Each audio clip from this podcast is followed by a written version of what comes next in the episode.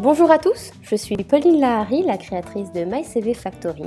Nous accompagnons les candidats à se démarquer sur leur CV principalement. Cette chaîne de podcast est dédiée à l'actu emploi, euh, CV, pitch, lettre de motivation ou encore comment réussir ses entretiens. L'idée est de décoder un thème chaque mois, de débriefer ensemble et nous aurons l'occasion d'avoir des invités surprises et vous en saurez plus très prochainement.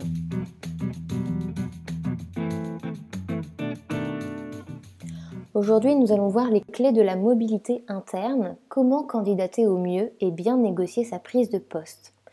La clé du CV, d'abord, en mobilité interne. Il faut mettre en avant ses compétences et sa connaissance de l'entreprise. Dans le cadre d'un changement de poste dans son entreprise ou l'une de ses filiales, le collaborateur doit être prêt à affronter un vrai challenge. Mettre en valeur des compétences que ses managers sont censés connaître, mais surtout montrer que celles-ci seraient en adéquation parfaite avec la fonction visée. Le mieux est de retranscrire de manière honnête et précise les compétences métiers et les expériences et réalisations qui pourraient faire du collaborateur la personne idéale pour le poste.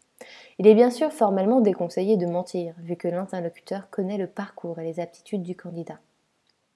Pour l'entreprise, un recrutement en interne vise à encourager et à récompenser des années d'investissement personnel et professionnel. Il faut donc capitaliser là-dessus lors de sa candidature. Il ne faut pas hésiter à se projeter et à inscrire sur le long terme le projet de mobilité interne.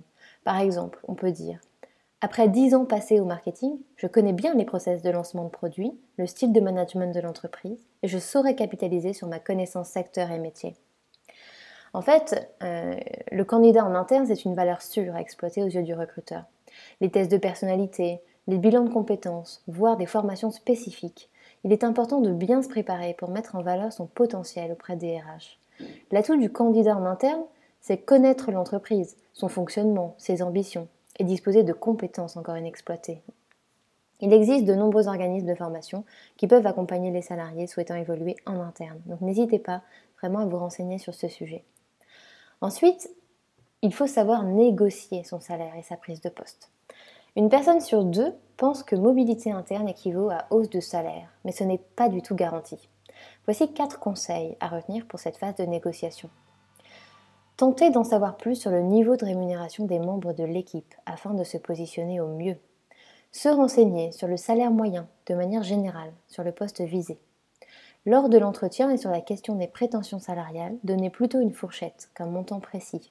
Et enfin, insistez sur le gain de temps et donc les économies réalisées pour l'entreprise par rapport à un candidat extérieur qui mettra en moyenne 6 mois pour être opérationnel. Une fois le job décroché, il va falloir faire vos preuves plus rapidement que les autres car les managers sont plus exigeants avec un nouveau collaborateur recruté en interne. À vous de faire preuve de réactivité, d'adaptabilité et de prise d'initiative pour prouver que les RH ont fait le bon choix en ayant rapidement des missions réussies. Et enfin, j'aimerais parler d'un dernier sujet qui me tient beaucoup à cœur, qui est la mobilité interne à l'étranger. Euh, quitte à changer de poste et évoluer dans sa société, de nombreux salariés optent pour, la mobilité internationale, un challenge qui allie changement de vie professionnelle et personnelle. Alors voici trois points importants. Euh, d'abord, le candidat doit se positionner très tôt sur l'opportunité à l'étranger. Même si l'ouverture de poste prend quelques mois, voire des années à se concrétiser. Son manager est ainsi informé de son souhait assez tôt et il sera dans les premiers à se positionner. Pour tenter sa chance sur un poste en mobilité internationale, le candidat doit prouver qu'il sait endosser de nouvelles responsabilités en France d'abord. Il faut qu'il se montre à la hauteur de ce nouveau défi, qu'il a l'envergure pour le poste à l'étranger et être incollable sur la filiale ou le fonctionnement du bureau étranger visé. Et enfin, qui dit international dit maîtrise irréprochable de l'anglais. Évidemment, n'hésitez pas à prendre quelques cours d'anglais pour se remettre à niveau, se challenger sur des examens comme le TOEIC ou le TOEFL, et vous euh, challenger également sur des échanges avec des étrangers, dans des groupes de discussion, des forums ou même des conférences. Merci à vous pour votre écoute. Si vous avez aimé notre podcast, n'hésitez pas à le partager et à nous mettre quelques étoiles sur iTunes. Je vous dis à très bientôt pour de nouvelles aventures.